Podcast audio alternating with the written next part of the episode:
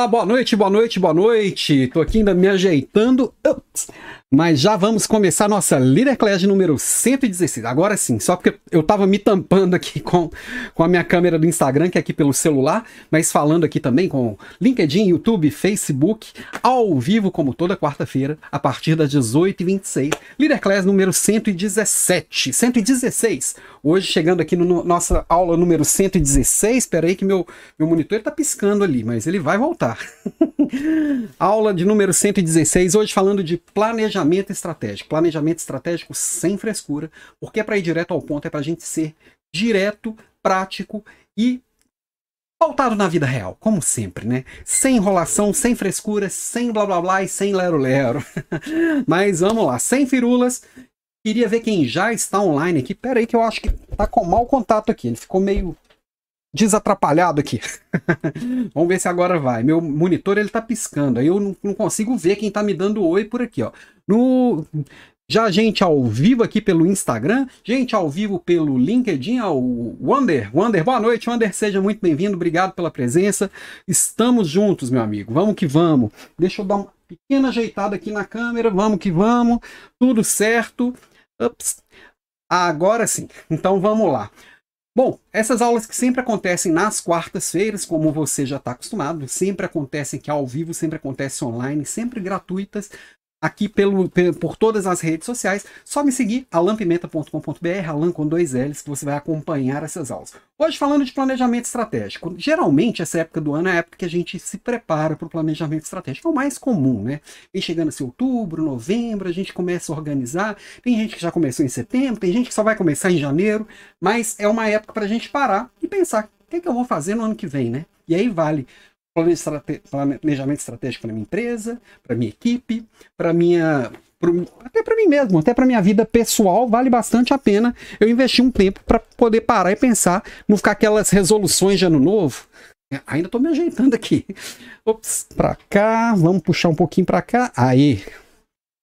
E nessas resoluções de ano novo, às vezes a gente coloca ali os nossos desejos sem plano, sem estratégia, sem nada, né? E hoje a gente vai ver aqui como que a gente olha ou para o meu negócio, ou para minha equipe, ou para mim mesmo. De certa forma, principalmente focado em negócios, mas tudo bastante aplicável para todas essas situações, tá?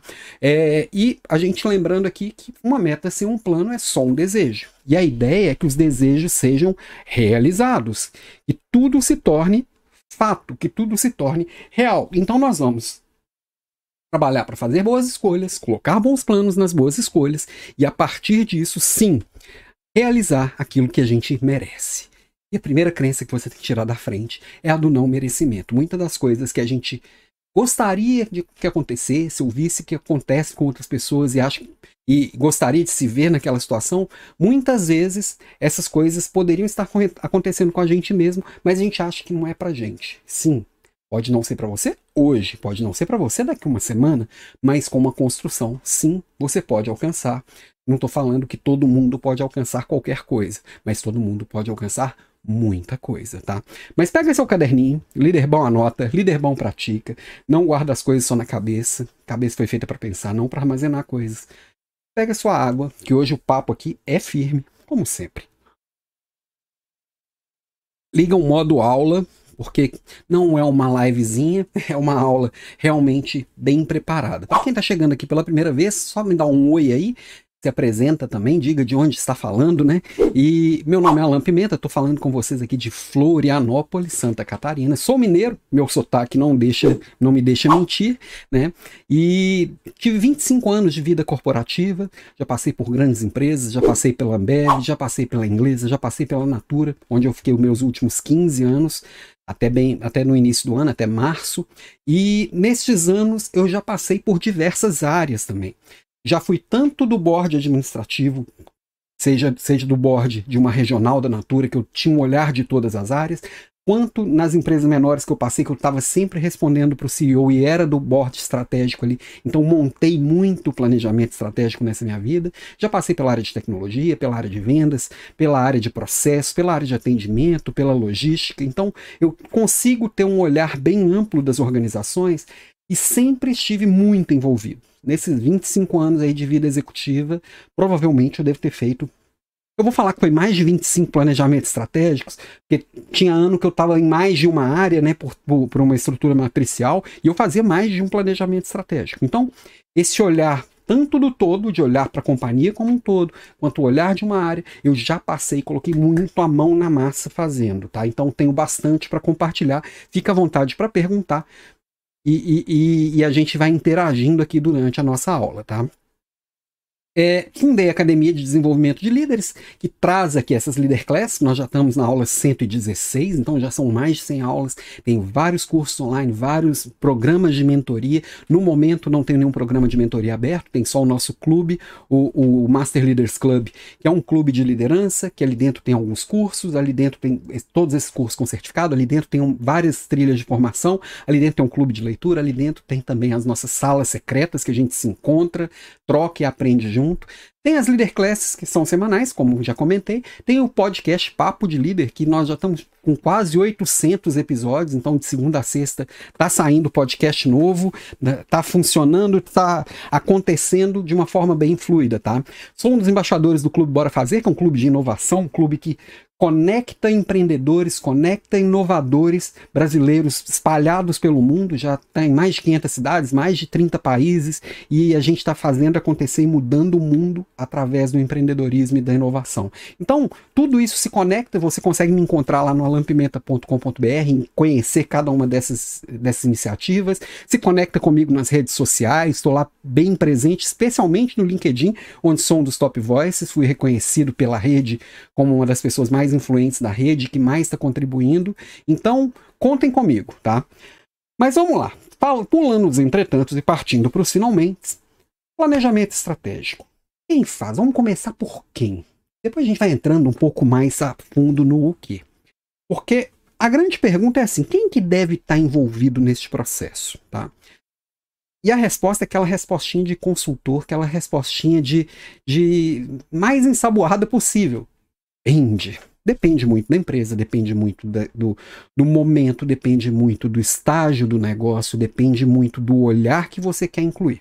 Quem que deve participar do planejamento estratégico? Primeiro, se você é empresário e tem uma empresa pequena, a resposta é todo mundo. Tá? Suponhamos que seja você e mais duas, três pessoas, é você e mais duas, três pessoas. Você é um empreendedor, né, que é você que está começando, é só você, tem que fazer planejamento estratégico. Se você quer crescer quer evoluir com o seu negócio, sim. A resposta é um categórico sim. Senão você vai sair atirando para todo lado, vai gastar energia e não vai chegar em lugar nenhum. Planejamento estratégico é isso, para direcionar, para poder dar clareza, para poder trazer é, foco e, e, e, boas escolhas. Então, se você quer sair de onde você está para um lugar melhor, seja na sua vida pessoal, seja no seu negócio empreendedor, seja só você mesmo, seja no seu negócio um pouco maior, de uma empresa de 5, 10 pessoas, uma empresa de mais de 100 pessoas, uma empresa de mais de mil pessoas, sim, você deve fazer um planejamento estratégico. Quem deve estar envolvido? As pessoas que podem trazer ideias realmente transformadoras. Geralmente, as pessoas que estão bem envolvidas na alta administração, os tomadores de decisão especificamente, mas é legal às vezes fazer algumas rodadas convidando algumas rodadas de conversa, convidando as pessoas que também estão na linha de frente para ouvir, entender, saber quais são as demandas, quais são as, os desejos, os anseios, como é que a voz do cliente vai reverberar nesse planejamento estratégico. Então, quem faz? Puxado sempre pela alta administração, as pessoas que podem contribuir com aquilo geralmente grupos menores. Eu gosto muito do conceito lá do Jeff Bezos da Amazon, fala que a reunião tem que ser alimentada por no máximo, as pessoas da reunião têm que ser alimentadas por no máximo duas pizzas. Eu diria que 12 pessoas seria o máximo para funcionar bem. Eu já vi planejamento estratégico com 20 pessoas na sala, não funcionou bem, não é muito caótico e algumas pessoas acabam aproveitando o palco e não a construção. Enfim, na minha visão, até 10, 12 pessoas é produtivo. Um grupo menor de 5, 6 é mais ainda. Só que aí fica um grupo menos diverso, claro, com visões mais pobres. É um, é um trade-off, né? é uma tomada de decisão. Tá? E como que faz o planejamento estratégico? Também não tem receita de bolo. Tá? É, não tem uma, uma forma certa. Eu vou trazer aqui alguns olhares para que você componha a sua forma, as melhores formas de você fazer, ou se você vai participar do planejamento estratégico da sua equipe, da sua empresa, do seu negócio, mesmo que você não esteja conduzindo, você vai com um repertório maior e você vai contribuir muito mais.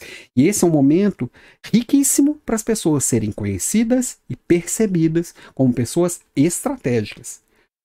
Você entrar mudo e sair calado numa reunião de planejamento estratégico significa que você não é uma pessoa estratégica. Logo, você não será pensado e lembrado para posições estratégicas, para oportunidades estratégicas. Então, é um momento importantíssimo para você estar 100% presente e contribuir com o que você tem de melhor, tá? Então, como que faz? Bom, PowerPoint, Excel, sim, sempre tem, tá? Porque o PowerPoint é a forma que a gente coloca de uma forma visual para depois a gente entender como é que é. O Excel tem sempre está presente porque a gente faz muita análise. Então, pode ser lá do Google, pode ser o da Apple, mas no final das contas, você sim vai precisar ter, ter algumas ferramentas tecnológicas simples para te ajudar. Pode ter ferramentas mais sofisticadas? Pode ter também. A gente, e, e aliás, os sistemas é, e, e, e, os nossos sistemas de BI, né, Business Intelligence, são eles quem vão alimentar isso tudo. No final das contas, eles trazem bastante relatório, mas no final das contas a gente vai fazer umas correlações até então não pensadas. Por isso que ter um, um PowerPoint, um Excel do lado, ajuda e facilita muito a vida. Tem post-it? Essa é uma pergunta engraçada, né? Porque eu já vi até gente brincando assim que passou na porta de uma reunião que tá um monte de post-it colado, pode saber que é uma reunião inútil. Para falar a verdade, a maioria delas são mesmo, tá? Por que, que o post-it é interessante? Ele geralmente está muito presente nas reuniões de planejamento estratégico. A hora que a gente vai tendo ideia, vai descarregando a ideia, o famoso brainstorm, o toró de parpite, né? Que a gente vai descarregando as ideias e os post-its é uma forma da gente organizar e dar uma visão geral. Já viu aqueles filmes americanos? É, é muito comum no filme americano que o pessoal está investigando um crime, eles colam tudo num quadro e muda de lugar e correlaciona uma coisa com a outra. Conseguir fazer isso é para você ter uma visão clara e ampla de tudo que está acontecendo. E essa visão clara e ampla, o post-it é uma ferramenta incrível. Incrível. Mas a gente sabe que é muito mal usado por aí e tem gente mais fazendo parede coloridinha para tirar foto e postar no Instagram do que realmente usando de uma forma realmente útil, tá? Mas o post-it pode ser um grande aliado, sim, dessas reuniões. Precisa ter um consultor? Bom, nem ele nem nenhum dos outros aqui precisam. Precisar não precisa. Um olhar de fora, e aí pode, pode parecer que eu estou advogando em, em causa própria, eu faço esse tipo de trabalho com as empresas, eu faço esse tipo de trabalho com, com as equipes, tá? Estou disponível, de, tem essa época que tem maior procura, e esse, essa conversa conduzida por alguém de fora, que vai fazer boas perguntas, vai questionar aquelas verdades que já viraram é, é, um quadro pendurado na parede que ninguém mais olha, vai questionar os porquês de muitas coisas e vai, e vai fazer novas ideias surgirem, vai conectar com metodologia e vai fazer a coisa fluir de uma forma mais, mais eficiente, ajuda muito. Um consultor especializado, obviamente, ajuda muito. É necessário, imprescindível? Óbvio que não. Você está num negócio que é você, um, o, o, seu sócio que cuida do financeiro, o seu sócio que cuida do marketing, é vocês três vão sentar ali e vão fazer. Pode trazer um facilitador para ajudar? Pode também. Depende do seu momento e da sua necessidade. Sempre vai ajudar, nem sempre vai ser o melhor investimento, tá? Na maioria das vezes é, tá? Metodologia. Se do, da consultoria para cima, consultoria post-it, PPT e Excel é, é desejável, mas não é imprescindível, você pensar antes numa metodologia para você seguir um passo a passo, conectar as coisas, tem início, meio e fim, isso já é imprescindível. Antes de começar, você já tem que saber como será esse processo de planejamento. Como que eu vou trabalhar o diagnóstico, como que eu vou trabalhar as escolhas estratégicas, o que que eu vou priorizar, como que eu vou trabalhar o acompanhamento ao longo do ano, execução e acompanhamento ao longo do ano. Tudo isso é uma metodologia que precisa ter início, meio e fim. E pode ser uma combinação de várias metodologias clássicas, né? Eu gosto muito de começar com, com, com, com design thinking e depois ir, ir trabalhando com o BSC, combinado com, com, com os OKRs, e ter revisões trimestrais. Vai funcionar em todo lugar essa receitinha de bolo? Não.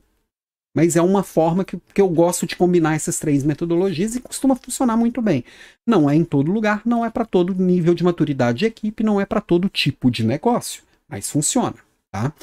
Agora, se tem uma coisa que no planejamento estratégico não pode faltar de jeito nenhum, além da metodologia, sem metodologia até dá para fazer, nas coxas mais dá.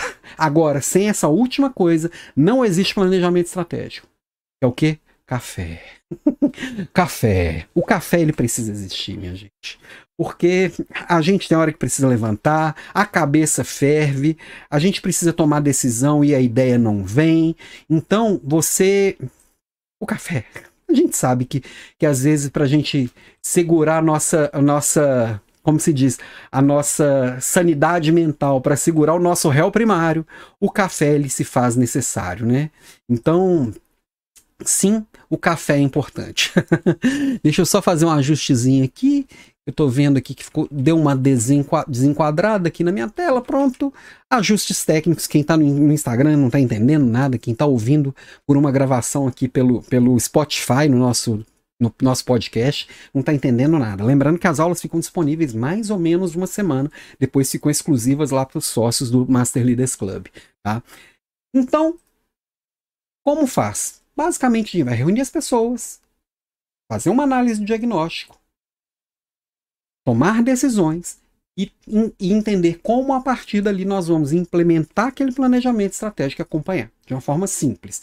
Mas agora eu vou entrando em mais detalhes. Outra coisa, por que fazer? Pô, mas já tô tão atolado, final de ano é tão corrido, ainda tem que ficar pensando em planejamento estratégico? Sim, planejamento estratégico faz parte do negócio, faz parte do fim de ano atribulado, sim. Não dá para empurrar para janeiro, não? Você vai começar o ano sem direção? Eu não aconselho. Aconselho já começar, já terminar o ano com as escolhas feitas e começar o ano já com um outro olhar. Precisa ser feito no final do ano? Não necessariamente. Tem empresas que fazem em ciclos quebrados. Desde o final do ano para fechar o ano fiscal, vamos fazer um planejamento estratégico de, sei lá, de setembro a setembro. Faz um ano móvel, dá para fazer. Com empresas de capital aberto é um pouco mais difícil, né? Mas dá para fazer também fazendo esse combinado com os acionistas também, fazendo bons comunicados. O nosso ano móvel de planejamento estratégico é de setembro a setembro, com planejamento, com, com atualizações trimestrais. E aí, nas, nos no, nos relatórios trimestrais, você traz essa atualização. Dá para fazer, tá? Não precisa encavalar com toda essa confusão de final de ano, mas é o mais comum. Mas por que fazer? Já que eu já falei que tem que, para todo mundo que quer crescer, tem que fazer. Primeiro, porque para a gente entender quais são as metas e desafios e como que nós vamos alcançar ele. Eu preciso ter essa clareza, né? Outra coisa é onde vai me dar a direção de quais são os processos que eu vou focar para poder evoluir. Eu preciso avançar processos. Se eu quero evoluir, se eu quero crescer, se eu quero estar presente no mundo pós-digital de uma forma eficiente, eu preciso olhar com carinho para os meus processos. Outra coisa, eu preciso readequar ao mercado, eu preciso fazer alguma pivotagem de algum produto ou de, do meu negócio como um todo. O que, é o pivotar? É, às vezes você, você abriu uma empresa para vender revistas. Aí descobre que revista não está vendendo bem para aquele negócio. Eu vou pivotar, agora vai ser uma, uma, empresa da internet. Nós vamos fazer um portal de notícias da internet. Eu pivotei o negócio. Aí o portal não está atraindo muito anunciante, eu resolvi dar uma. Aí a gente entendeu que, que o caminho ali das pessoas que vêm até o meu portal, eles estão buscando qualificação. O portal pode se tornar uma empresa de educação. É uma pivotagem. Eu posso pivotar produtos, eu posso pivotar negócios. E aí, isso é muito comum, por exemplo, no início de uma startup, que começa com uma ideia e hora que começa a interagir com os clientes, ouvindo o que, que o cliente traz de retorno, ouvindo o que, que os investidores trazem de ideias, a gente vai mudando o negócio até ele se tornar um, uma outra coisa. Grandes negócios começaram muitas vezes muito diferente do que eles se tornaram. Porque nós tivemos flexibilidade para fazer novas escolhas. Para isso que a gente faz planejamento, né? Para isso que a gente faz escolhas. aproveitar oportunidades. O que, que, está acontecendo ou vai acontecer que eu possa aproveitar essas oportunidades? Como que eu me preparo para isso? No planejamento estratégico, a gente escolhe essas oportunidades e decide o que fazer. Correção de problemas crônicos. Tem alguma coisa que está pegando, cliente reclamando, é, impactando meu, meu, minha lucratividade, impactando o mercado, gerando algum, alguma crise de, de, de imagem, qualquer coisa do tipo, minha marca está afetada, é a hora também de tomar decisões para focar esses problemas crônicos que vêm acontecendo já há mais tempo e resolver isso definitivamente. É o momento de tomar decisões. Então, se seu negócio tá, precisa de qualquer uma dessas coisas, você precisa sim de um planejamento estratégico. Ou seja, provavelmente todo negócio, provavelmente todas as pessoas, provavelmente todas as equipes, né? E uma grande pergunta a ser respondida quando a gente vai começar o planejamento estratégico, parar para esse momento do planejamento é assim, qual que é a minha ambição? Tô e vou?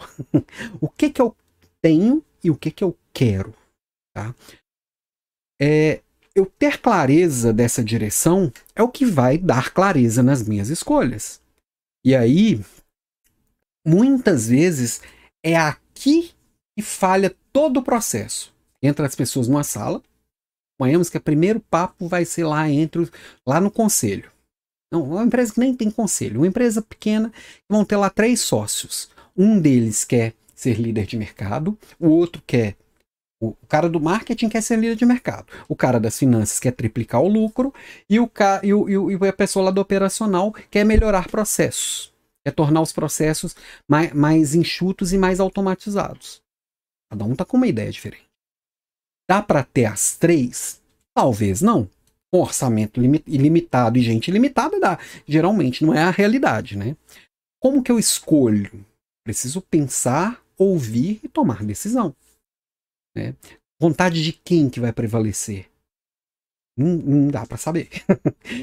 Talvez seja um pouco de um, um pouco de outro, uma beirada de um, uma beirada do outro.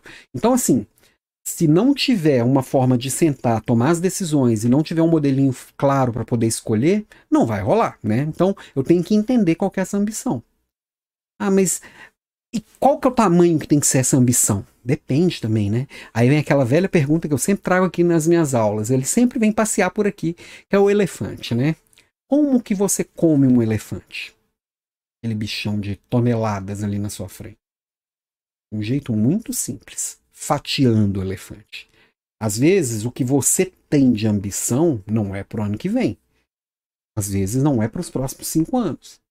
Como que eu fatio isso de forma que isso se torna realidade num determinado tempo? Como que eu torno essas fatias do elefante comestíveis? Eu não posso correr lá e dar uma mordida no elefante e achar que eu vou engolir ele inteiro numa bocada. É impossível. Então eu tenho que olhar para as minhas capacidades, as minhas necessidades e conseguir organizar isso na linha do tempo. Eu preciso pensar isso de forma. É, pegar um, gran, um, um, grande objetivo e desdobrar em objetivos menores, em, em, em, ambições menores. E alcançando uma por uma, consistentemente. Tá?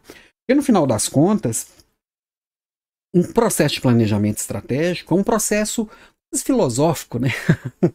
Ele vai ter muito fatos e dados ali, muita ciência, mas também é um processo de busca da verdade através de fatos e dados e através de escolhas. Não é uma ciência exata, porque nós não temos exatidão do futuro, a gente não tem clareza do futuro. Ó, quem está presente aqui mandando um oi, a minha querida Fernanda, a Fê Flores, minha colega de Natura. Fazer escolhas, boas reflexões, parabéns, Alan, sucesso. Obrigado, Fê. Estamos precisando bater um papo. Vamos, vamos combinar um dia um café virtual, minha querida. Vamos trocar. Obrigado pela presença, obrigado pelo, pela contribuição. Bom, Nessa busca pela clareza absoluta, eu tenho que ter clareza das minhas metas, eu tenho que ter clareza das minhas expectativas e das expectativas de todo mundo que está ali envolvido. Eu tenho que equalizar essas expectativas né, para chegar numa expectativa única. Nós temos que ter clareza dos nossos pontos fortes, dos nossos pontos fracos, nós temos que ter clareza das nossas, dos riscos que envolvem o negócio e o mercado, nós temos que ter clareza das oportunidades que nós podemos aproveitar, que o mercado pode oferecer, que o mundo pode oferecer. Então tem que olhar para dentro e olhar para fora. Eu tenho que ter clareza dos principais problemas e as causas desses problemas para saber quais delas que eu vou tratar. Eu tenho que ter clareza do óbvio e muitas vezes a gente no planejamento estratégico no planejamento do dia a dia. A gente esquece de falar o óbvio por achar que é óbvio, o outro não é óbvio, o óbvio que é óbvio para mim não é óbvio para o outro, e a gente erra no básico. Todo mundo sabe que, que precisa, por exemplo, para se manter no peso, ter um, ter, estar em forma e saudável. Pouca gente faz o óbvio. E a gente ficar relembrando o óbvio e acompanhar se o óbvio está sendo feito. Muitas vezes a diferença entre o sucesso e o fracasso é a execução do óbvio. Tá? Então, vamos dar clareza no óbvio também. A gente tem que ter clareza de quais as competências que nós já temos, quais que a gente precisa buscar para chegar para onde eu quero chegar, quais as competências faltam. Então, eu tenho que ter clareza dessas competências. Eu tenho, e aí, vou sair ali no final com, as clare, com a clareza das prioridades. A hora que eu combino tudo isso, e, e, e isso, relembrando, pode ser feito na mercearia aqui da rua de baixo. Ou nem tem rua de baixo aqui, mas tem uma padaria aqui, aqui do ladinho aqui, pode ser feito na padaria aqui do lado e pode ser feito lá na, na, na, na Tesla. Não faz diferença. No final das contas, é isso aqui que vai ser feito. Ter toda essa clareza e sair dali com prioridades claras. É isso que a gente vai buscar. Clareza absoluta. Busca pela verdade. Tá? E a partir dessas, prioridades, também ter clareza dos caminhos que a gente escolheu para chegar em casa cada uma delas. Então, no final das contas, estratégia é escolher. Escolher é dizer não. Porque vai ter um monte de oportunidade, vai ter um monte de problema, vai ter um monte de riscos. Dá para fazer tudo que eu quero? Vai ter um monte de, de, de desejos, um monte de, de, de, de expectativas. Dá para fazer tudo? Não. Nós teremos tempo limitado, nós teremos gente limitada, nós teremos orçamento limitado. Geralmente tem. Nunca vi alguma coisa que fala assim: vamos fazer tudo que está tudo limitado. E quando acontece isso, se esquece de uma variável muito importante aqui, que é tempo e cliente. Será que o cliente quer isso tudo? Será que dá tempo de fazer isso tudo? E às vezes a gente esquece, por exemplo, não adianta eu colocar nove mulheres grávidas para fazer uma criança, que essa criança não vai sair em um mês. Eu preciso de nove meses para sair uma criança saudável ali na frente. Às vezes com oito, com sete dá certo também, mas é exceção. O ideal são nove meses. E muitos dos processos exigem tempo. Muitas vezes não vai ser no ano que vem que nós vamos conseguir colocar uma, uma, um, uma expectativa de pé, precisa de tempo. Então, quais são as escolhas que eu vou fazer? O que, que eu vou dizer sim para fazer agora, nos próximos 12 meses, nos próximos 3 meses? E o que, que eu vou dizer não, agora não ou não jamais? Estratégia de dizer não. O mais difícil não é escolher o que, que eu vou dizer sim, é o que, que eu vou dizer não. Obrigado. Então, estratégia é escolher. Escolher é dizer não. Dizer não é perder. Quando a gente entende que estratégia é perder, dá um nó na cabeça. Porque a gente está ali, geralmente, quando a gente se reúne para fazer o planejamento estratégico, é entender assim: o que, que eu vou ganhar? Como que eu vou fazer isso funcionar? Como é que as coisas vão caminhar a partir disso? E aí, pensar assim, mas vou ter que abrir mão de um monte de coisa? Sim, Escolher é abrir mão. E no final das contas, a gente precisa desapegar de boas ideias, às vezes desapegar de vários produtos e serviços, às vezes desapegar de alguma, alguma fábrica, alguma geografia que a gente está, desapegar de algumas pessoas, às vezes de, algum, de, alguns, de algumas áreas da empresa, de alguns negócios. Às vezes eu ter que desfazer de um negócio, não vou escolher vender parte da empresa. Coisas do tipo. É escolher. Escolher no final das contas é perder, então eu tenho que desapegar para não sofrer, porque eu vou precisar focar no que eu escolhi. Então, ser feliz no final das contas é deixar de fazer coisas legais. Escolho o que não é, fico em paz com aquilo e vou focar no que é e colocar ali toda a minha energia, minha atenção e minha intenção. É, é um jogo de atenção e intenção. Eu vou intencionalmente colocar energia e fazer e trabalhar para aquilo ali dar certo. E dar essa clareza para todo mundo da equipe. Todo mundo que está ali fazendo junto. E todo mundo com o mesmo olhar. Né? Porque uma coisa é certeza absoluta. Vai surgir mais um monte de risco que não estava planejado um monte de oportunidade que não estava planejada e a gente vai querer fazer aquilo ali. se eu não tiver clareza, foco e disposição para encarar as escolhas, eu vou desviar, eu vou pegar, me distrair, nós vamos perder eficiência e não vai acontecer nem, nem a oportunidade que surgiu e nem o que eu tinha escolhido no final do ano. E aí a estratégia fracassa, né? Então, eu tenho que saber que eu tenho que colocar atenção e intenção no que realmente importa e no que efetivamente eu tenho ação. A hora que eu consigo focar nisso, no que eu tenho, no que eu tenho ação e no que importa, as coisas acontecem. E dá clareza, né? E uma coisa que é importante também, de, ter o olhar nessas escolhas do que fazer, é começar. Eu preciso começar. O que, que é relevante? Ainda não está o cenário ideal? A economia ainda não está 100%? É, eu não tenho todos os recursos, ainda não tem gente suficiente, as pessoas não estão prontas o suficiente, eu não tenho uma equipe madura o suficiente. Começa agora.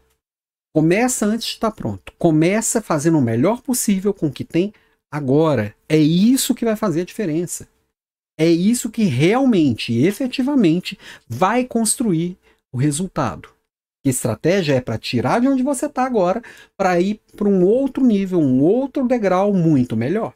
Seja uma estratégia que nós vamos acompanhar ela daqui a um ano, acho que não funciona, ou uma estratégia que a gente vai acompanhar semanalmente, funciona muito mais, e no final de três meses eu vou revisar essa estratégia, tem muito planejamento estratégico é feito para 10 anos, e é legal, eu vou falar um pouquinho dessa linha temporal, porém é revisado uma vez por ano. Muito, muito dinâmico o mercado. Uma vez por ano, às vezes, é muito pouco. Às vezes precisam de uma revisão mais frequente. Fazer uma revisão grande uma vez por ano e uma revisão trimestral talvez seja o ideal para a maioria dos casos. Cada situação vai ser uma situação. Mas o fato é, começa agora, não espera estar em condições perfeitas para de sofrer com essa ditadura da perfeição, porque perfeição não existe.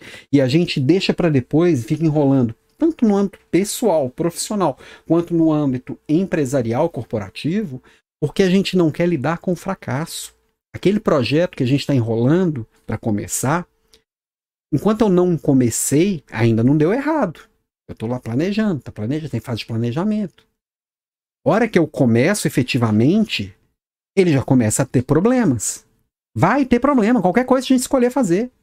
Eu vou ter que lidar com o fracasso. Mas o único jeito de chegar no sucesso, de chegar a colher os frutos daquele projeto, é executando. Começa fazendo o melhor possível com o que tem agora, sempre. Sempre a execução é a melhor escolha, né? E aí, nessas escolhas, também é preciso ter muito cuidado para fugir dos atalhos. E aí tem um monte de gente vendendo atalho por aí. Tem um monte de vendedor de, de milagre, um monte de vendedor de um monte de possibilidades de, do seu negócio multiplicar por 20 em um ano, de você de repente fazer um milagre econômico aí e resolver todos os problemas no mês que vem.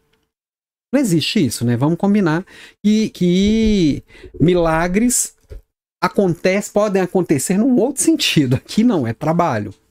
E se existe um método e esse método é validado, esse método é, é enfrentado com, ao longo do tempo, por que, que alguém, algum gênio do nada vai inventar um atalho? Pode até acontecer, mas é muito raro.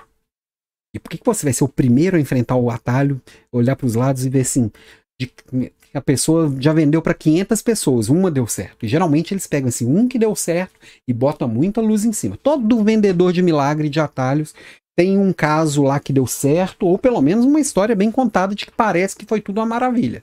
Nem sempre é. Mas geralmente é cilada, né? Então, resumindo aqui, antes da gente dar uma olhada em, em como desenhar melhor esse passado, presente e futuro. Basicamente, como que eu vou construir um planejamento estratégico, tá? Partindo de um ponto que nós não falamos ainda, mas que é a base, que eu tenho que ter clareza e eu tenho que ter isso muito bem entendido por quem está construindo estratégia, tá? Qual que é a cultura que nós vamos construir isso aqui, fazer essas escolhas? Quais são as crenças e valores dessa organização e das pessoas que estão envolvidas aqui? Essa tem que ser a base a cultura como estratégia no café, no café da manhã, como diria Peter Drucker, né? Mas se eu não tiver essa cultura muito clara e botar uma estratégia que não encaixa nessa cultura, nas crenças e valores, na missão e da visão dessa empresa, não vai funcionar, não vai rolar. Já para aqui. Primeiro passo é ter clareza dessa cultura, das crenças e dos valores. Nós já tivemos aula de cultura por aqui na nossa Leader Class, né? Com a clareza da cultura, aí sim dá para construir essa estratégia. É o nosso plano de onde estamos, para onde vamos e quais caminhos que nós vamos escolher, né? Fiz uma, um bom diagnóstico, cheguei nesse plano. Um bom diagnóstico de onde estamos, uma boa reflexão de para onde vamos, construímos a nossa estratégia. Para por aqui? Não, porque a gente precisa, dentro dessa estratégia, ter metas e objetivos muito claros.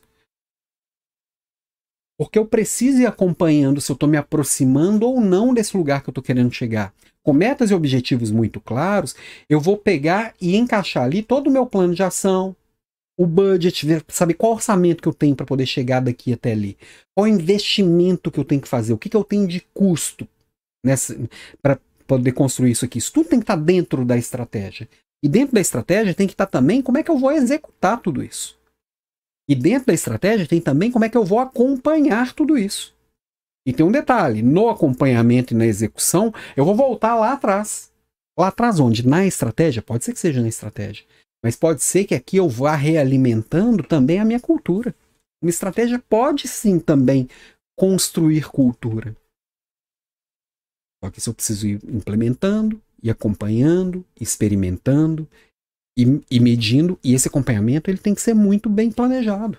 Por isso que ele tem que estar dentro da estratégia.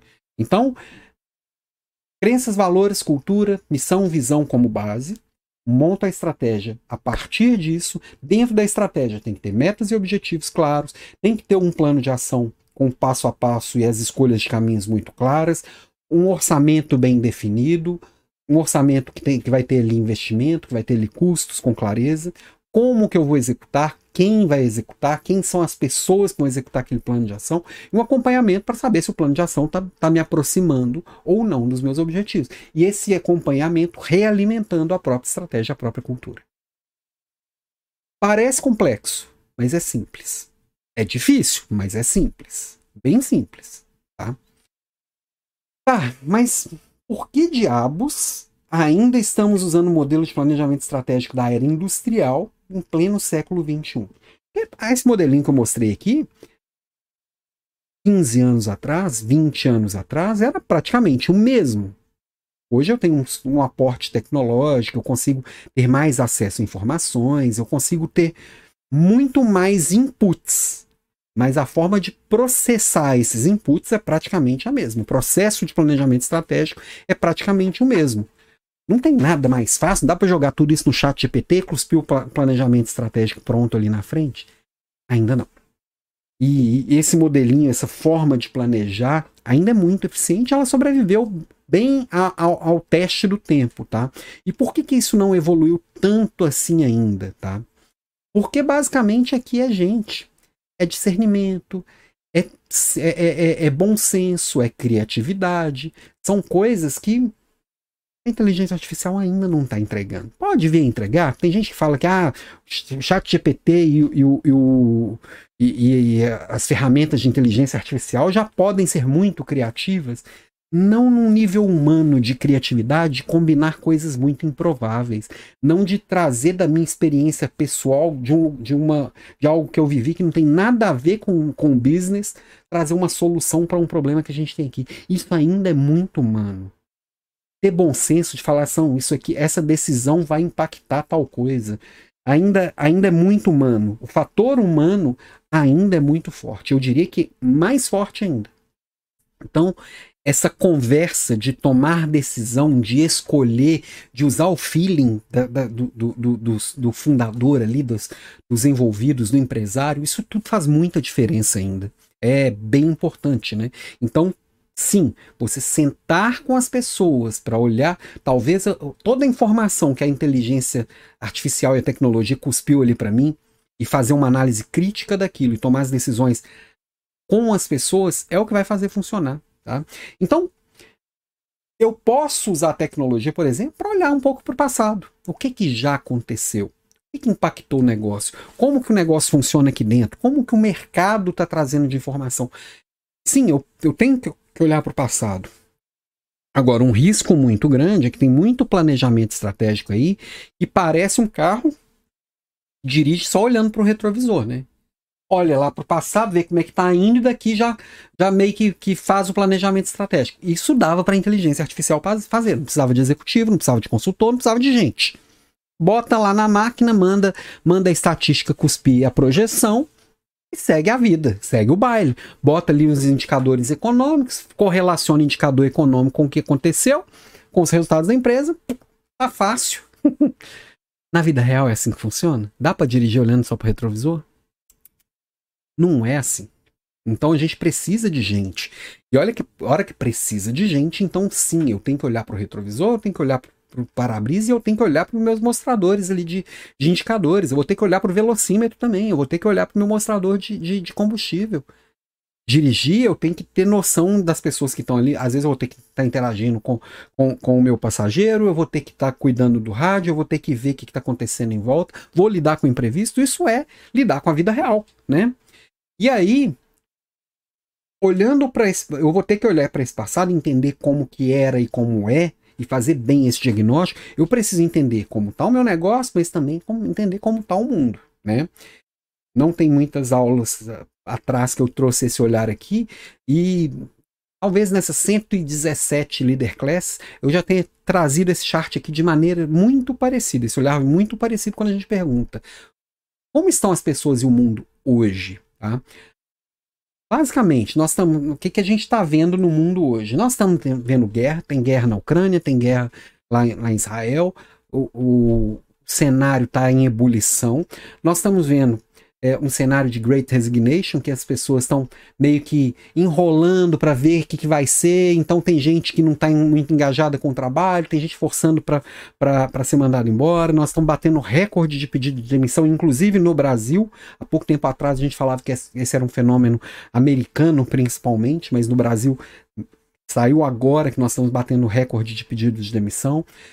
Great Reset, que o Great Reset é, é, um olhar muito de que provavelmente a gente chegou num ponto de inflexão da economia mundial e muita coisa vai ter que mudar completamente, seja por um, por um encontro de esse, exatamente esse momento de, de mudança de poder, de, exatamente por chegar num ponto de tecnologia que a gente está descentralizando a informação com Bitcoin, com contratos inteligentes, seja a própria inteligência artificial que é muito mais transformadora do que a própria internet 3.0, enfim.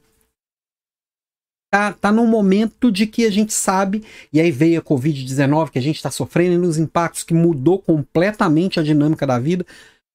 Estamos passando por esse Great Reset que algumas pessoas dizem que é, não sei se é exatamente, mas enfim. No país, nós estamos passando por um novo governo, e está num momento de retomar, querer retomar algumas coisas que foram feitas, refazer e, e, derrubar algumas coisas que foram feitas, querendo fazer coisas novas. A gente não sabe ainda como é que vai ser, para onde vai, para onde foi, se fica, se vai, se vem, se foi.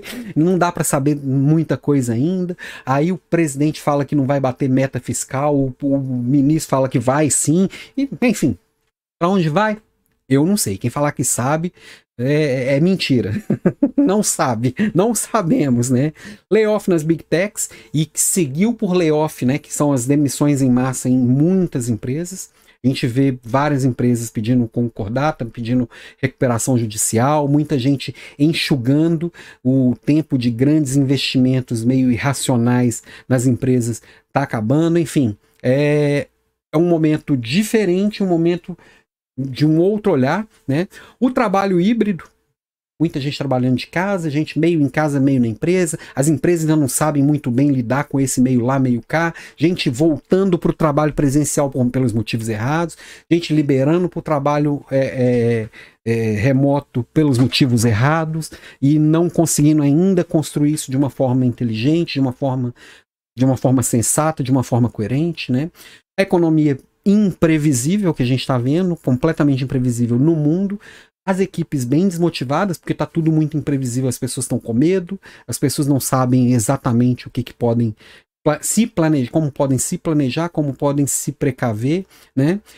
E aí surge um monte de ideia mirabolante que bota mais pressão ainda na equipe e as pessoas com medo acabam extrapolando horários, aí é, saúde mental vai pro beleléu, enfim, estamos vivendo uma tempestade perfeita. E essa tempestade perfeita não é de hoje. E essa tempestade perfeita é como que a gente vai navegar, provavelmente durante muito tempo. Então eu tenho sim que aprender a performar na, tempestade. Se temos uma perfect storm, eu preciso performar na, na, na tempestade, performing the storm. É, eu preciso saber navegar na tempestade. Senão eu vou me perder. Senão meu barco afunda. E o, e o capitão que não souber navegar na tempestade não vai conduzir a, a, a sua tripulação com, com, com, com segurança. Não vai trazer, não vai chegar lá no porto que está buscando, tá? E é interessante porque para fazer esse planejamento estratégico, a gente tem muito olhar para poder fazer o, a leitura do interno, como anda o lucro, como andam os nossos indicadores, como andam, como anda a satisfação do cliente, como anda o nosso CAC, LTV, é, participação de mercado, tem um monte de, de indicadores que todo negócio vai ter os seus, tá? Mas quando a gente olha para fora para saber o que, que vai fazer, a gente também precisa de muito discernimento. Vou pegar aqui algumas, algumas três, três manchetes econômicas recentes, por exemplo. Desemprego cai a 7,7% em setembro, com recorde de trabalhadores ocupados no país. Opa! Desemprego crescendo, então a economia está melhorando, certo? Então vamos botar além, vamos, vamos encher o, o nosso orçamento, que ano que vem nós vamos bombar. Opa, pera. Número de recuperações judiciais salta 52% em, em 2003. Eita, Será que não está bom então? Aí a gente vê que ah, a pesquisa mostra que 78,5% das famílias brasileiras estão endividadas. Espera aí, mas está bom ou está ruim? Tem só 7% desempregado, por que, que 78% tá? Aí dá um nó na cabeça. Primeiro a gente tem que aprender a ler além da manchete, né? Por exemplo, é, o dado que foi bem alarmado esses dias mesmo, que é, é dado agora do dia 31, né? Que saiu agora dia 31, falando do desemprego. Quando a gente vai ler além da manchete, a gente vê que o maior gerador de empregos é o setor público, com quase 700 mil empregos. Tá, isso é ruim ou é bom? Depende. Depende. Se o nosso negócio vende para o serviço público, é ótimo. Se não, pode não ser tão ótimo assim. Então, nem sempre um dado que é bom para o país vai ser bom para o meu negócio, vai ser bom para a minha região. Depende. Eu preciso ir ler além da manchete e entender como que aquilo se conecta com o meu negócio. E aí eu vou saber quais são as áreas que crescem, quais são as áreas que, re, que retraem, que tipo de negócio está pedindo recuperação judicial, Bom, se várias empresas estão pedindo recuperação judicial, são empresas de varejo e a minha é uma empresa de varejo, eu posso navegar em um mar menos turbulento, que várias pessoas, várias estão fechando porque não se adaptaram, pode ser uma leitura, ou opa, deixa eu cuidar aqui porque é um mercado que está retraindo por motivo XYZ, eu preciso ir além da manchete e entender qual que é a conexão, impacto no meu negócio. Eu preciso ter uma leitura inteligente desse mercado externo, né, nesse cenário externo. Seja o meu negócio, sei lá, seja, seja eu dono de uma, de uma agência de marketing, seja eu dono de uma, de uma cooperativa de, de produtores de leite. Eu tenho que entender o que, que o cenário externo vai me impactar. Nós estamos vivendo num mundo pós-digital, né? Que é um mundo que a gente fala muito, estamos vivendo um mundo VUCA, né, que ele é volátil, ele é incerto, ele é complexo, ele é ambíguo, ou às vezes falamos que é um mundo bunny, né, e é o, o mundo MUVUCA, que além de tudo as pessoas precisam de muito significado para se conectar, é um mundo que é universal, que é tudo conectado, meu concorrente está do outro lado da rua, do outro lado do mundo, meu fornecedor também, meu cliente também, né, ou é um mundo, um mundo bunny que é frágil, que é ansioso, que é não linear, que ele é incompreensível, mais elementos ali na minha tempestade perfeita. Mas é pra gente arrancar os cabelos e se, e se matar? Claro que não. Enquanto uns choram, outros vendem lenço. Quando eu começo a entender, me conectar, fazer boas escolhas, eu preciso entender. Isso aqui, é, lembra que eu falei que nós temos que focar naquilo que eu tenho ação e naquilo que importa? Isso aqui são coisas que eu não tenho ação. Eu não vou, o mundo não vai deixar de ser Bunny, nem vai deixar de ser VUCA, nem Muvuca, porque eu tô, porque o meu plano de ação é muito bom. Não, eu não tenho o, o, meu negócio ele não pode impactar nisso, a não ser que você seja o presidente dos Estados Unidos, Joe Biden. Você pode. um abraço para você, John Biden. Talvez você impacte. Eu e provavelmente você também não, né? Então, não existe plano bom com diagnóstico ruim. Eu preciso entender, olhar para dentro, olhar em volta e fazer um bom diagnóstico. Sem um bom diagnóstico, eu não vou ter um plano bom. Lembrando, eu tenho que fazer o melhor possível com o que eu tenho agora. Eu posso não ter todas as informações que eu gostaria, todas as pesquisas de mercado que eu gostaria, todas as análises de cenário externo que eu gostaria, todas as projeções de futuro que eu gostaria, mas eu tenho que tomar decisão com o que eu tenho aqui agora. Né? Tá. Se eu tô olhando oncotor para traçar um caminho para vou, eu tenho tô olhando agora, eu tenho que olhar para o futuro também. Como é que eu olho para o futuro? Tá? Dá para projetar? Como é que eu vou projetar o futuro? Basicamente, fazendo um bom diagnóstico do agora e aí com, com, todas essas leituras de cenário externo que a gente já tem, mais uma boa pesquisa de mercado, eu vou conseguir entender e ter clareza do meu mercado e, e do, do, tipo de clientes e do tipo de mercado que eu atendo, tá? Quando eu olho para os próximos cinco anos, a gente geralmente vai conseguir fazer algum. Vai, vai beber das pesquisas de tendências. Tem muito de domínio público, tem algumas que são compradas, aí depende do seu negócio, aí depende do tipo de projeção que você está buscando. Tá? Tem muito especialista é, que, que, que, trabalha exatamente com isso e tem muita coisa boa no mercado para a gente beber dessa fonte, dessas projeções. O que, que deve acontecer nos próximos cinco anos no mercado. Tá?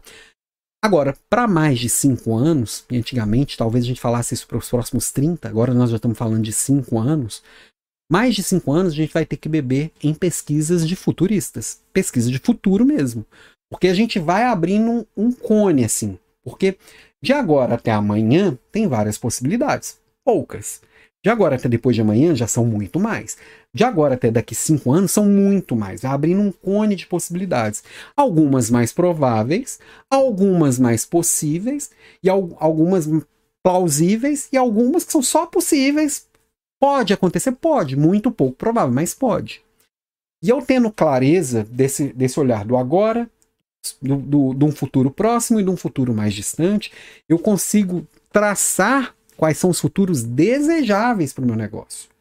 E aí eu vou conseguir também trabalhar no planejamento do próximo ano, que é onde eu vou colocar foco, e aí depois eu posso quebrar esse um ano até em trimestres ou até meses, aí depende da minha capacidade e da dinâmica do meu negócio. Para os próximos cinco anos, que eu vou ter uma direção mais clara, e para os próximos 30 anos, que eu vou ter, onde eu vou ter a visão de perenidade do meu negócio onde que eu quero chegar, né? Ou dos próximos 10 anos uma visão mais clara e os 30 anos é como que eu vou colocar o meu negócio ao longo prazo, né?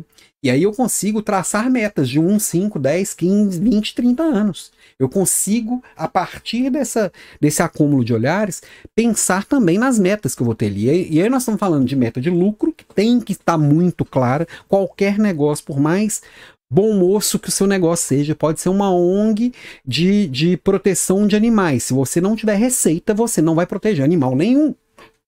Então, EBITDA, lucro antes dos juros aqui do, e do, dos impostos. O lucro, ele tem que. Você tem que ter clareza do lucro que o seu negócio vai, vai gerar e o lucro é que vai sustentar o seu negócio, tá?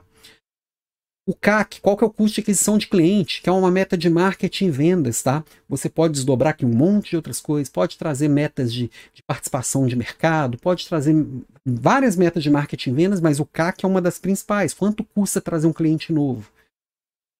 Quanto tempo o cliente fica aqui, que é o lifetime value? Quanto tempo e quanto, quanto de valor o cliente deixa na empresa? E o NPS, que é o Net Promoted Score, que é o, que é o nível de satisfação do cliente. Então, eu saber quanto o cliente está satisfeito e quanto tempo ele fica, isso dá corpo para o negócio. Qualquer negócio também precisa saber disso. Tá?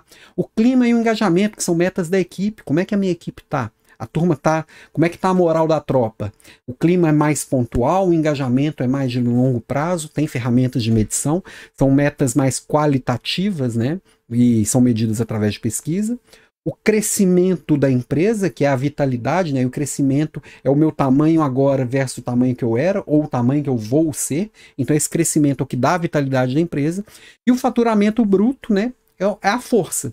Crescer eu, eu faturei 100 dólares e na semana, no mês que vem, no ano que vem eu faturo 200, eu cresci 100%, baita faturamento. Só que eu continuo sem força. Uma empresa de 200 dólares de faturamento anual não, vai, não tem tanta força. Então, quanto mais o meu faturamento bruto é grande, é, é, um, é tem uma grandeza, mais força eu tenho para realmente gerar impacto no mundo e, gerar, e ter um negócio de impacto. Tá? Agora é muito claro reforçando, eu preciso de gente, porque o futuro não é uma linha reta a partir do passado. Eu preciso ter todos esses olhares e trazer inteligência, trazer um olhar racional para essas tomadas de decisão. Ok? Mas seguimos. Então, assim, tem muito elemento que eu já trouxe aqui, tá? Eu tô chegando aqui quase uma hora de aula já, e foi muito difícil fazer boas escolhas para trazer o que é mais relevante. Estou falando aqui igual o homem da cobra nessa aula. Mas o que, que uma boa estratégia tem? Eu falei um monte de coisa, vou repetir várias delas, mas para reforçar, tá? Uma boa estratégia sempre, sempre terá uma análise profunda da situação atual e dos desafios enfrentados. Diagnóstico claro. Uma boa estratégia sempre terá objetivos claros e precisos. O que, que eu preciso, o que, que eu quero e o que, que é prioridade. E quais são as metas que vão dar clareza que eu atingi essas prioridades, que eu consegui atingir meu objetivo. Tá? Uma boa estratégia sempre terá escolhas para identificar e enfrentar os obstáculos e limitações do ambiente. Porque assim, se eu não posso lidar com o ambiente, eu posso lidar comigo frente àquele ambiente. Como que eu vou, vou, vou, vou identificar e lidar com isso? Uma boa estratégia sempre vai ter definição clara de metas e objetivos concretos. Eu tinha falado de objetivos ali, agora só reforçando que as metas têm que ser concretas, tá? Metas SMART, as famosas metas SMART. Sempre vai ter clareza dos recursos disponíveis e a capacidade de aproveitá-los de forma inteligente quais os recursos que eu tenho, quais são as plantas que eu tenho, quais são as pessoas que eu tenho, quais são as capacidades dessas pessoas, qual a tecnologia que eu tenho, qual o orçamento que eu tenho, todos os recursos que eu tenho. E aí, como que eu vou aproveitar eles da forma mais inteligente, da forma mais produtiva? E aproveitar as pessoas de forma mais produtiva não é arrancar até a última gota de sangue de suor delas, não. Como que eu consigo estar com aquelas pessoas de forma plena, as pessoas ali saudáveis, felizes e engajadas. E aí sim elas podem entregar o melhor para o negócio. Tudo isso eu tenho que ter essa clareza, né? O que mais? Uma boa estratégia sempre vai ter poucas prioridades estratégicas e dedicação de recursos e esforços significativos a elas. Cansei de ver planejamento estratégico com 90 ações e 35 metas. É óbvio que não vai atingir. É óbvio que não. Se eu tô aqui para a gente escolher e priorizar, não é um concurso de popularidade que a ideia de todo mundo nós vamos bater palma e falar assim: vamos nessa, boa, quem mais? Vamos mais uma. Não. São poucas. Poucas. Eu diria que assim, cada trimestre não deveria encher uma mão. Quais são cinco metas que nós vamos buscar nesse trimestre? Se fosse três, melhor ainda.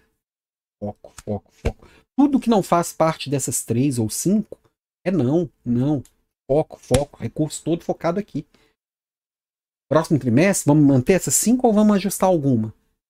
Para entrar uma nova tem que sair uma antiga. Poucas prioridades, sem poucas prioridades. Tiros certos. Estratégia é dizer não. Compreensão profunda do negócio e do contexto que a sua organização atua. O melhor momento para você mergulhar de cabeça no negócio, entender como é que é o negócio, como que é o mercado no momento de planejamento estratégico. Muitas vezes você está lá no dia a dia, lá no moedor de carne, né? Você não para para olhar para os lados. Só fica olhando o próprio umbigo. E tá lá com o facão no meio do mato. Não tem nenhum momento para poder subir ver como é que tá a floresta. Como é que tá o, a, a, paisagem. Não, tô lá com o facão no meio do mato. Facão no meio do mato. Sai do mato. De tempos em tempos a gente precisa sair do mato. Isso é um olhar estratégico. Tá? Uma boa estratégia sempre vai ter decisões difíceis, escolhas estratégias claras. Lembrando, decisões difíceis é dizer não. Decisões difíceis às vezes é fechar uma fábrica. Decisões difíceis às vezes é descontinuar o produto queridinho. Decisões difíceis às vezes é demitir uma galera gente boa. Eu tenho que entender como que, como que, que, que eu vou atingir aquele objetivo, e muitas vezes vai envolver decisões bem difíceis, tá? Decisão difícil, às vezes vai ser avisar para o fundador que aquela ideia genial que ele teve não vai rolar no ano que vem. Isso é uma decisão difícil. É, um bom, um, uma boa estratégia sempre vai ter ações concretas e planos bem definidos para alcançar os objetivos estabelecidos. Então, as é ação concreta. E ação concreta lá no plano de ação tem nome, tem sobrenome, tem data, tem qual que é, qual que é a meta que, qual que é o, o, número que aquilo ali vai impactar, o plano bem definido, com qual recurso, quanto que vai custar. Tem que estar claro. Não adianta depois chegar lá na frente e falar assim, não, inteligência artificial é prioridade para nós. Aí se perguntar qual que é o orçamento para poder tratar, cuidar de inteligência artificial no ano que vem. Não, não tem orçamento, mas é prioridade. Se não tem orçamento, não é prioridade, caceta. Prioridades têm orçamento, prioridades têm foco. Se não tem orçamento, não tem foco, não tem ações claras e bem definidas, não é prioridade. Ponto. Não adianta falar que é prioridade cuidar do meio ambiente. Qual que é o orçamento para cuidar de meio ambiente no ano que vem? É zero? Então não é prioridade. Ponto. Espero que esteja claro. que isso acontece o tempo inteiro. Falei que era planejamento estratégico sem frescura. Não adianta colocar um monte de frase bonita lá para poder ficar legal na hora de apresentar, não. Uma boa estratégia sempre terá um plano adaptável e capaz de lidar com mudanças e incertezas. A única certeza que a gente tem é que vai mudar. Então, não faça o planejamento estratégico escrito na pedra, não. Escreve a lápis. Você vai ter que apagar depois de amanhã de novo. Amanhã cedo de novo. Por isso que as revisões trimestrais ou mensais, elas são tão relevantes. Por isso que modelos ágeis para execução e acompanhamento, eles têm, têm tomado tanta, tanta relevância. Porque eu tenho reunião de manhã para saber o que vai ser feito no dia, o que foi feito ontem, reunião semanal para fazer os bons combinados, reunião de tempos em tempos para poder definir as prioridades, e aí um modelo ágil combinado com OKRs, que eu vou definir essas prioridades de forma, de, de forma junto com a, com a equipe, com as pessoas que estão executando, isso é espetacular. Aí o planejamento estratégico nasce de baixo para cima. O mais comum é de cima para baixo. No modelinho de OKR, vai de baixo para cima. A gente revê o todo a partir dos inputs de, dos OKRs. É bem legal. Uma boa estratégia sempre terá uma forma de pensar independente e desafiar as suposições convencionais. Eu tenho que desafiar o óbvio. Eu não vou conseguir fazer diferente e fazer mais executando da mesma forma de sempre, com o mesmo modelo mental de sempre, com o mesmo, o, a mesma cabeça que gerou os problemas de agora. Se eu não pensar de forma independente, se eu não tiver espaço para dar ideias diferentes, se eu não tiver coragem de falar uma ideia diferente, não tem execução e resultado diferente. Ponto. tá, tá, cheio dos pontos, né? Então, segurança psicológica é imprescindível tanto para a galera que está montando planejamento estratégico agora, quanto no dia a dia na execução. Se, se quem está no, no, no, no front ali não tem possibilidade de dar ideias, de questionar e de criticar, não vai rolar. Não, não, não acontece, os resultados não vêm. Aí fala assim: ah, o planejamento estratégico não deu certo. Sim, porque ele não foi, não foi feito na sua máxima potência. Para ser feito na máxima potência, precisa de gente questionando o que sempre foi feito. Questionando a ideia do fundador, questionando a ideia dos diretores, questionando a ideia do gerentão lá que, que todo mundo puxa saco. Uma boa estratégia sempre terá uma análise profunda dos concorrentes e da dinâmica do mercado. Eu não estou sozinho, independente do que você faz. Você não está sozinho. Ah, não tem ninguém que faz o que eu faço. O seu cliente, na hora que ele tira o dinheiro do bolso para te dar, ele pode dar para alguma outra pessoa para fazer alguma outra coisa, então você tem concorrente. O seu cliente vai comparar a experiência que ele tem no consumo do seu produto, do seu serviço, com de qualquer outra pessoa ou produto ou serviço do mercado, então você tem concorrente. Então dá uma olhada, você tem que ampliar esse olhar e trazer esse olhar do mercado para dentro dessa conversa. Essa análise tem que ser profunda. Como é que você melhora essa, essa experiência do cliente? Como é que você coloca o seu cliente no centro? Como é que você traz esse olhar da concorrência para você, já que vocês estão disputando o mesmo bolso, o mesmo coração e a mesma mente, né? Uma boa estratégia sempre vai ter clareza das fontes de vantagem competitiva e vai usá-las. O que faz a diferença para o meu cliente? Quais são as dores dele? Quais são as necessidades, os desejos, os anseios? Que mais? Uma boa estratégia sempre vai ter identificação e aproveitamento das oportunidades emergentes. Tem coisa que está começando. O que, que eu posso aproveitar dessas oportunidades que estão começando a aparecer, que estão começando a crescer? Outra coisa, uma boa estratégia sempre vai ter resolução de problema. Eu tenho que tratar problema problema tem que ser tratado de frente. Todo negócio tem problema. E eu cansei de ver a gente fingindo que não tem problema nessas reuniões estratégicas. Né? Uma boa estratégia sempre terá comunicação clara e envolvimento de todos os níveis da organização. Na hora que eu definir, eu tenho que. Eu posso até não envolver todo mundo nas definições, mas todo mundo tem que saber o que foi definido. E todo mundo pode dar input no que foi definido. Eu posso não mudar o que foi definido agora, mas isso serve de input para a próxima rodada de revisão. Ou, ou a não ser que tenha alguma coisa que gritou e passou batido. E às vezes vai passar batido. Vai passar uns elefantes. Às vezes, planejamento estratégico é igual uma teia de aranha, né? As formiguinhas, os mosquitinhos, pega todos. Os elefantes passam direto. às vezes passam uns elefantes direto que a gente fala assim, como que ninguém viu isso? Não sei.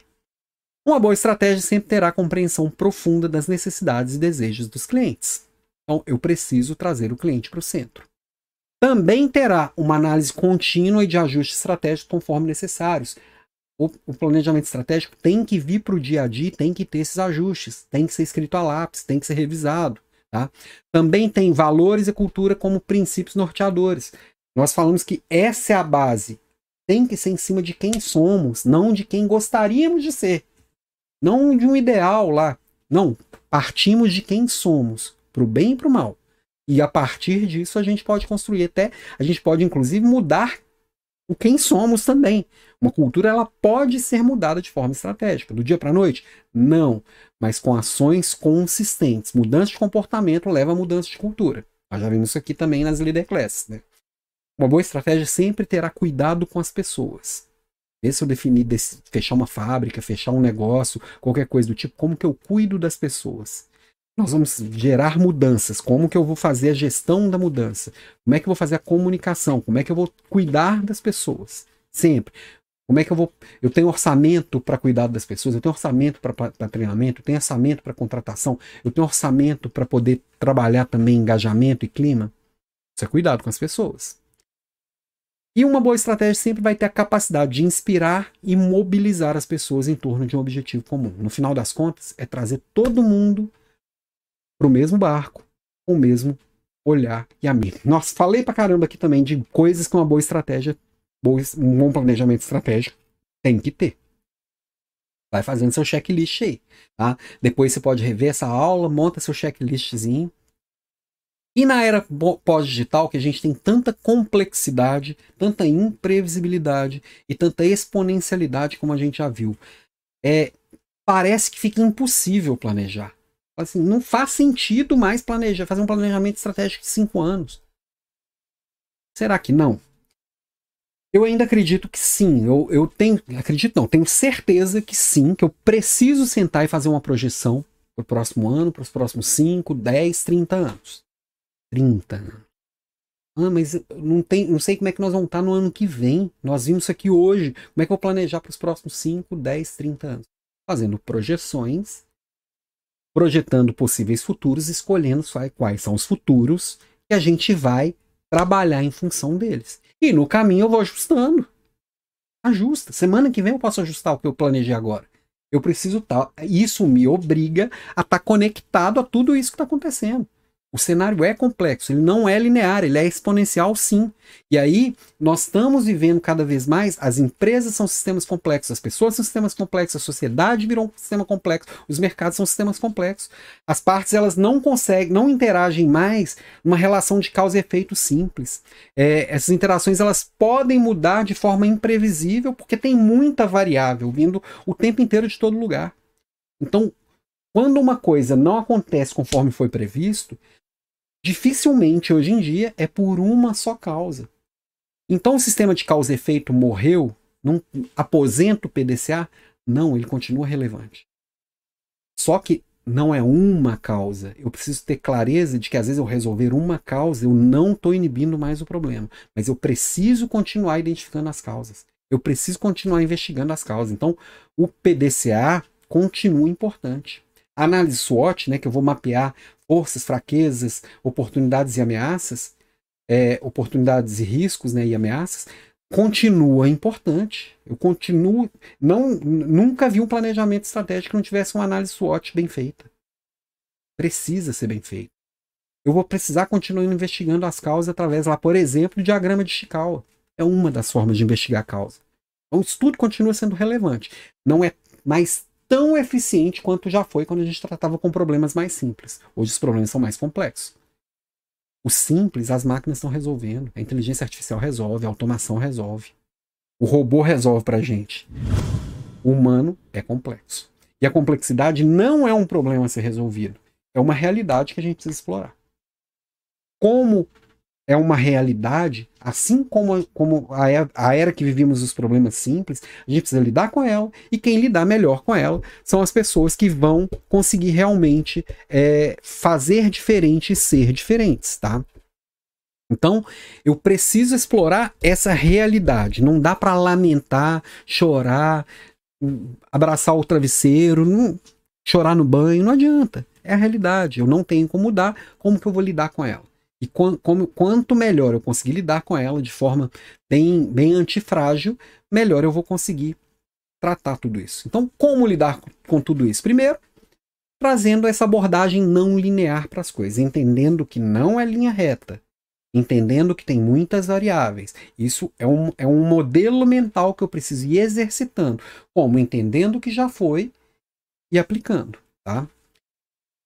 Fazendo uma abordagem experimental, mais do que nunca. Eu preciso experimentar, errar pequeno errar rápido, acertar e testar de novo, experimentar de novo. Eu preciso experimentando, medindo, experimentando, medindo o tempo inteiro. E a hora que eu acertar, eu preciso continuar acertando, porque o que eu acertei hoje não vai dar certo por muito tempo. Eu vou precisar mudar de abordagem rápido. Então, a experimentação ela é essencial nesse mundo pós-digital. O pensamento sistêmico, que está tudo conectado, o que eu vou mudar aqui vai impactar lá na frente. Esse olhar é, é bem, bem, bem conectado. Eu preciso ter esse, esse pensamento sistêmico, esse olhar amplo, tá? Bem holístico mesmo. Eu preciso lidar com emergência e inovação. Tudo é para ontem. Tudo é, tem que ser rápido e eu preciso inovar, eu preciso quebrar os padrões. Antes de quebrar um padrão, eu preciso dominar um padrão. Eu preciso inovar, trazer novas ideias e fazer diferente. E eu tenho que trazer bastante resiliência, antifragilidade. Também tivemos uma, uma aula sobre resiliência aqui recentemente, né? O, o mundo pós-digital exige eu lidar com as minhas frustrações, porque elas vão acontecer o tempo inteiro. Muita coisa que eu vou projetar que não vai acontecer. Eu vou desejar que não vai acontecer diferente. Eu preciso me fortalecer com aquilo. Como eu vou experimentar muito, eu vou errar muito. Como é que eu lido com esse erro? Como é que esse erro se torna casca? E não ferida, né? Ferida gera casca, né? Tá, e como que deve ser esse olhar? Primeiro, tem que ser um olhar humano. Eu preciso entender que é com pessoas que eu vou conseguir conectar isso. A tecnologia me ajuda muito, mas são as pessoas. Olhar, por mais que eu esteja lidando com a complexidade, precisa ser um olhar de simplicidade. Que eu preciso escolher poucas coisas e colocar aquelas poucas coisas para rodar tentar me blindar ao máximo das distrações que vão acontecer. Então tem que ser um olhar simples, um olhar prático. O que, que eu posso fazer com isso? Nada. O que não tem solução, solucionado está. E segue a vida, e segue o baile. Né? Precisa ser prático, precisa ser racional, precisa ser ágil. Por isso, modelos ágeis fazem tanta diferença e por isso negócios tradicionais estão seguindo para métodos ágeis cada vez mais. Tá? Precisa ser leve, porque está muito pesado, tem muita gente adoecendo, porque não está conseguindo dizer esses não, não está conseguindo fazer as coisas na velocidade que precisa, porque para fazer isso precisa ser prático, precisa ser simples. O único jeito de ser leve é fazendo poucas escolhas e ficando em paz com o que não escolheu. Porque tem muito mais coisas que a gente não escolheu do que a gente escolheu. Isso é fato, né? Precisa ser consistente. A gente tem que fazer escolha e tem que ficar ali testando, experimentando e fazendo, e acontecendo e, con e continuar. E continuar. sempre com consistência. É a consistência e o efeito cumulativo das coisas que vão fazer a diferença. Senão eu vou estar todo dia querendo fazer uma revolução, aí não tem como ser leve. Revolução sai gente guilhotinada. Quando eu levo consistência para a parada, eu vou todo dia com um pouquinho, pouquinho, pouquinho, leve, de boa. E a hora que vê, já tem um castelo construído, né? tem que ser sustentável, porque isso tem que durar muitos anos, e aí sustentável, vou ampliar aquele olhar. Tivemos uma aula aqui recente também sobre sustentabilidade. Eu pouco ou quase nada falei de meio ambiente, então sustentabilidade não é abraçar árvore, embora cuidado com o meio ambiente possa estar ali também, cuidado com o social possa estar ali também, mas esse olhar de longo prazo, o que, que eu dou conta de fazer no longo prazo? O que eu estou fazendo agora eu conseguiria continuar fazendo por 30 anos, por 50 anos? Isso pode envolver o ambiental também. A redução do desperdício, o cuidado com, com a escolha de fornecedores, tudo isso vai impactar no ambiental também. Mas é um olhar muito mais integral. E o próximo olhar é esse nos perceber como seres integrais, então não tem mais essa de profissional e pessoal, é tudo junto, e a empresa a mesma coisa. E eu, o concorrente não pode ser mais aquele bicho feio, aquele monstro lá do outro lado do mundo. Meu concorrente é meu parceiro, sim. Está tudo integrado, está tudo conectado. Se eu ficar atacando o meu concorrente, muitas vezes eu vou diminuir o nosso próprio mercado. E aí alguém de fora, que eu não estava nem olhando, aparece grande aqui. Enquanto eu estou aqui me matando com, com o meu concorrente, vem um outro de fora e engole nós dois. Tá tudo integrado. Tá? E nunca se esqueça, para a gente já caminhar para os nossos finalmente, né, tem aqui minhas, minhas indicações, minhas reflexões finais, mas para fechar o nosso papo aqui, Nunca se esqueça, nós estamos vivendo um mundo pós-digital, nós estamos com a inteligência artificial acelerada, nós estamos com um, um excesso de informação e conexão, internet 3.0 está acelerada, os modelos ágeis estão trazendo novidades todo santo dia. Agora, não se esquece, principal ponto de tudo que a gente falou, não é sobre tecnologia, é sobre gente. E se eu entender que é sobre gente, eu vou fazer boas escolhas. É sobre gente os meus clientes, é sobre gente as minhas equipes, é sobre gente a alta administração, é sobre gente tudo. Tá? Bom, próxima aula semana que vem. Semana que vem teremos um feriado, não teremos aula no feriado, dia 15, então a aula será na quinta-feira, dia 16 do 11. Tá tendo feriado, hein? Feriado semana passada, feriado semana que vem. E aí, é, nós, na próxima aula, nós vamos falar muito, inclusive dando continuidade a isso, né? Que é sobre gente. Vamos falar sobre equipe coesa, equipe engajada, né? Equipe coesa engajada, enfrentando as dificuldades com alegria.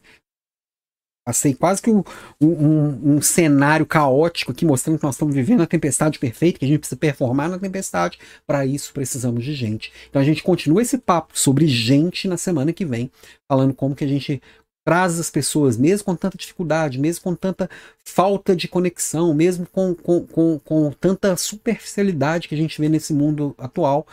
Semana que vem, aqui, entra lá em alampimenta.com.br, se inscreve para receber os links das aulas, receber tudo bonitinho, fazer parte aqui da nossa equipe, que toda semana tem Leader Class, para você não perder nada, alampimenta.com.br, alan com dois L's, e lá também você me segue em todas as redes sociais e a gente bate papo. Bom, trouxe seis indicações de livro para hoje. Opa, seis. E foi difícil escolher seis, porque tem muita coisa legal sobre o tema. É, Vou começar aqui com o livro do meu amigo Frederico Porto, grande médico, nutrólogo, psiquiatra, Antecipe o Inevitável. Antecipe o Inevitável. É um livro que fala a arte e a ciência de liderar mudanças. E se tem uma coisa que, se você vai participar, vai fazer um planejamento estratégico, precisa ter foda, é de antecipar e liderar as mudanças. É melhor liderar as mudanças que ser engolido por elas. Livrinho fininho, leitura super gostosa. É, vale bastante a pena. Frederico Porto, Antecipe o Inevitável. O próximo, também já indiquei ele aqui várias vezes, do Eric Ries, a startup enxuta. A gente, mesmo que você esteja numa grande multinacional, você precisa desse pensamento, desse olhar da startup, esse olhar enxuto, né? Como os empreendedores atuais utilizam a inovação contínua para criar empresas extremamente bem-sucedidas. Se eu não tiver esse olhar enxuto, é o que a gente estava falando agora, de ser leve, de, ser, de, de, de fazer poucas e boas escolhas, de experimentar, testar e mudar, desapegar, tudo isso está aqui. É este olhar aqui que a gente precisa treinar, independente do seu negócio. Isso aqui vale. Ah, você não tem negócio nenhum. É pro casamento isso aqui serve. ai, ai. Outro também que eu já trouxe ele aqui algumas vezes, avalie o que importa de, do, do John Doerr. É, como Google, Bonovox e a Fundação Gates sacudiram o mundo com os OKRs. O John Doerr, na verdade, ele, é, ele não é quem criou o termo, mas é quem popularizou o termo. Eu já trouxe aqui também indicando o livro, do, um outro livro aqui do, como é que ele chama? Output Manager, do Andrew Groove. Esse aqui é o criador dos, do, dos OKRs, o Andrew Groove. Tá?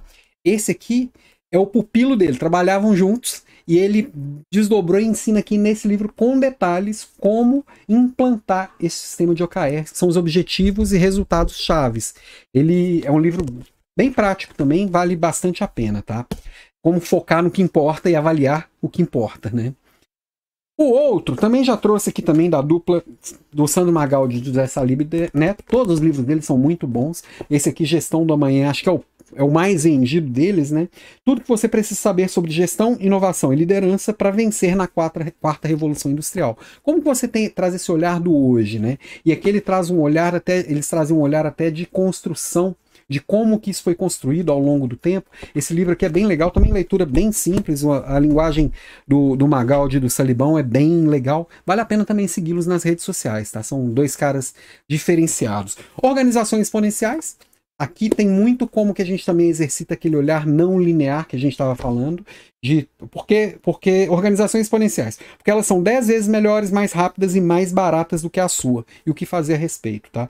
Do Salim Ismail, é, Michael Malone e Uri Guest, então, de uma galera que também tem bastante coisa, tem muito o que dizer e que dá uma olhada e traz um olhar diferenciado para as empresas, e essas, principalmente as empresas mais novas. E o último e não menos importante, eu trago um aqui que não tem em português, mas eu precisava trazer, tá?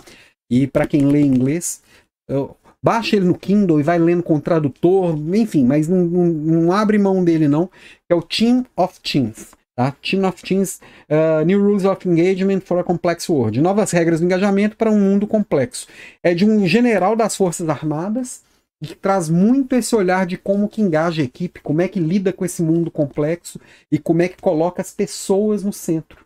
Então esse livro muito conectado com o atual, não sei por que, que não tem em português ainda, porque esse livro é sensacional, vale muito a pena. Ganhei de presente e foi um presentão e vale bastante a pena. Não, não é um livro o meu é de capa dura, eu costumo brincar que livro de capa dura é para quem não gosta de ler, mas é, é, um, é um, tem umas letrinhas pequenas, mas é um livro muito bom.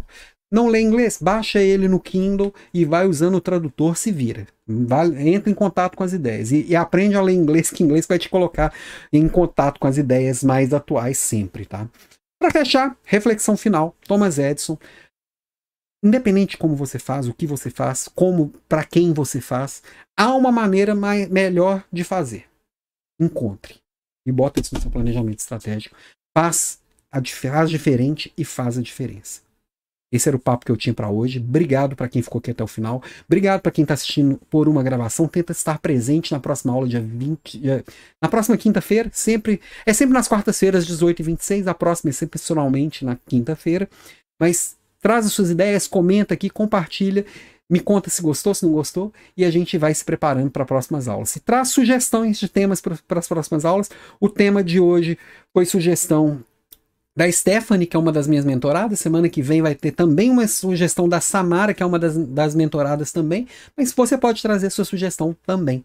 Vem junto e até semana que vem. Beijo para você e até lá.